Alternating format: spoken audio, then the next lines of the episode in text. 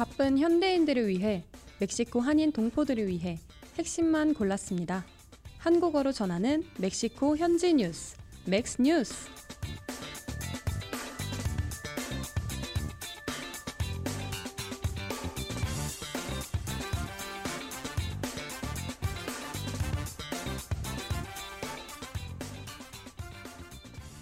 첫 번째 소식입니다. 2023년 6월 8일부로 멕시코시티 및 멕시코주에서 한국 영문 운전면허증을 사용할 수 있게 되었다고 주 멕시코 한국 대사관은 밝혔습니다. 멕시코는 미국의 nearshoring 정책의 최대 수혜지로 거듭나면서 한국 기업의 진출이 크게 늘어나고 함께 한국인의 방문도 증가하고 있으며 유명 휴양지를 방문하는 한국인이 팬데믹 이전 수준을 상회하였습니다.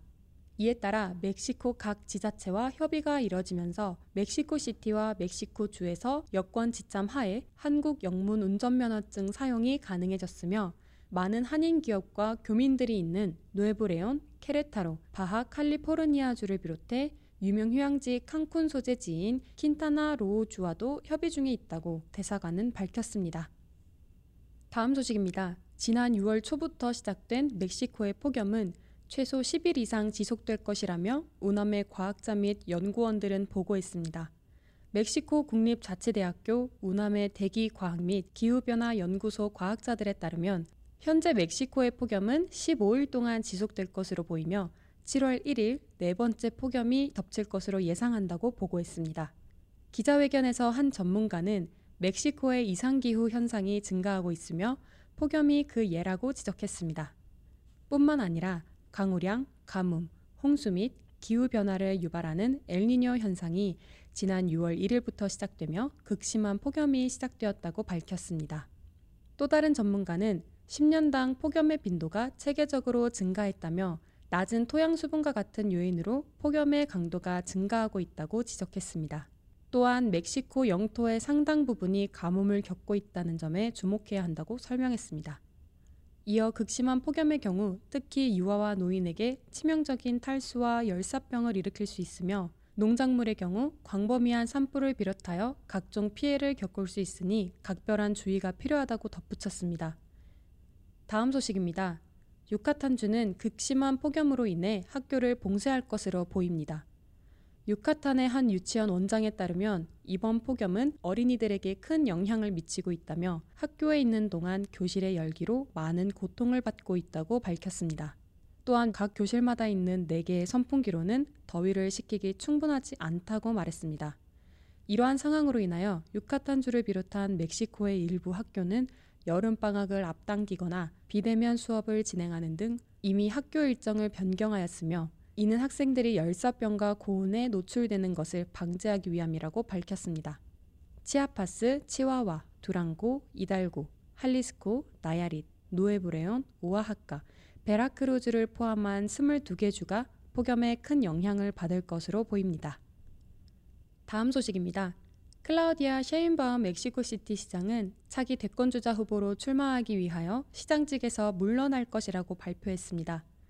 지난 일요일 모레나 전국위원회 회의에서 승인된 선출 절차 규칙에 따라 당 후보 지망자는 이번 주에 후보직을 사임해야 한다는 규정에 따른 것입니다. 셰인바움 시장은 기자회견에서 앞으로는 마르티 바트레스가 멕시코시티 시장직을 이어갈 것이라고 밝혔습니다. 또한 자신의 목표는 멕시코 역사상 국가의 운명을 이끌 최초의 여성이 되는 것이라고 말하며 대권 도전에 강한 집념을 나타냈습니다. 2007년 기후 관련 노벨 평화상 패널위원으로 활동한 물리학자이자 엔지니어인 셰인바움은 모레나 대선 주자 중 과학적 배경을 가진 유일한 후보라며 자신의 강점을 설명했습니다. 15살 때부터 멕시코 국민의 권리, 민주주의, 자유, 사회 및 환경 정의, 여성의 권리를 위한 투쟁에 참여했다며 그녀는 지난 5년간의 시정을 설명하면서 이제는 여성을 위한 시간이 도래했다는 말로 유일한 여성 후보인 자신이 대통령이 되어야 한다는 점을 시사했습니다. 최근 레포르마 신문이 실시한 여론조사 결과에 따르면 응답자의 31%는 그녀를 모레나 후보로 가장 선호한다고 답했으며 26%는 지난 월요일에 외무장관직을 사임한 마르셀로 에브라르드를 지목했습니다. 한편 대선은 2024년 6월 2일에 실시됩니다. 다음 소식입니다. 타바스코에서 전기가 끊겨 차에서 자던 일가족이 숨지는 일이 발생했습니다. 주민들은 변압기가 타서 8일 동안 전기가 들지 않았으며 그들은 더위를 피해 차 안에서 자려고 했다며 당시 상황을 설명했습니다. 또한 위 상황이 빨리 해결이 되었다면 일어나지 않았을 일이라면서 연방전기위원회를 질책했습니다. 일가족은 폭염에 전기가 끊겨 더위를 피하기 위해 차고 안에 있던 차에서 잠을 청하였고 에어컨을 켜고 자던 중 차가 꺼지면서 차 내 산소가 고갈되어 숨진 것으로 밝혀졌습니다. 시신은 사건이 발생한 날인 15일 아침 이웃에 의해 발견되었으며 피해자는 42세 남성 2명과 8세 소녀 1명이 포함되어 있습니다. 다음 소식입니다. 멕시코 시의원이 미국에서 코카인을 운반하다 체포되는 사건이 발생했습니다. 멕시코 북부 타마올리파스 주에 있는 레이노사 시의회 관계자는 미국으로 마약을 밀반입하려 했다는 사실을 인정했으며 과거에도 밀반입을 한 적이 있다고 밝혔습니다. 14일 엘 오니베르살과 레포르마 등에 따르면 미국 텍사스주의 펠퓨리어스 검문소의 직원들은 주말인 지난 10일 차량에 약 42kg의 코카인을 숨긴 채 통과하려던 여성을 마약 소지 혐의로 붙잡았습니다. 텍사스 남부 지방 법원에 제출된 기소장에 따르면 마약은 그가 운전하고 있던 자동차의 좌석과 도어 채널을 포함하여 여러 공간에 숨겨져 있었다며 당시 상황을 전했습니다. 마르티네스 시의원의 체포 소식이 발표된 가운데 그가 소속된 국민행동당은 그와 거리를 두고 미 당국의 엄벌을 촉구하고 나섰습니다. 루이스 르네 칸투 갈반주 의원은 미국에서 저지른 범죄 혐의는 비난받아 마땅하다며 법에 따라 응당한 대가를 받아야 할 것이라고 말했습니다. 레이노사는 미국과의 근접성을 이용하려는 카르텔 간 유혈 충돌이 가장 빈번하게 발생하는 지역으로 꼽히는 한편 펠퓨리어스 검문소는 멕시코와의 국경에서 100km 정도 떨어진 곳에 위치해 있습니다. 다음 소식입니다. 멕시코 연방보건위원회 CNS는 보건부와 건강예방과 증진부처 차관에게 코로나19 통제를 위한 장기 관리 계획을 발표할 것을 촉구하면서 더 이상 코로나19로 인한 질병이 우선 치료로 간주되지 않는다는 결정을 발표하였습니다. 하지만 멕시코 연방간보 DOF에 발표된 협정에 따라 국가보건 시스템의 공공기관은 각자의 권한 영역에서 코로나19를 예방, 통제 및 완화하기 위한 조치는 계속 시행하며 이후 코로나19 통제를 위한 장기 관리 계획을 발표하고 정기적인 보고서를 제출할 것을 규정하면서 국가가 유행병의 예방과 통제 및 완화를 위한 노력을 계속할 것을 약속했습니다. 다음 소식입니다.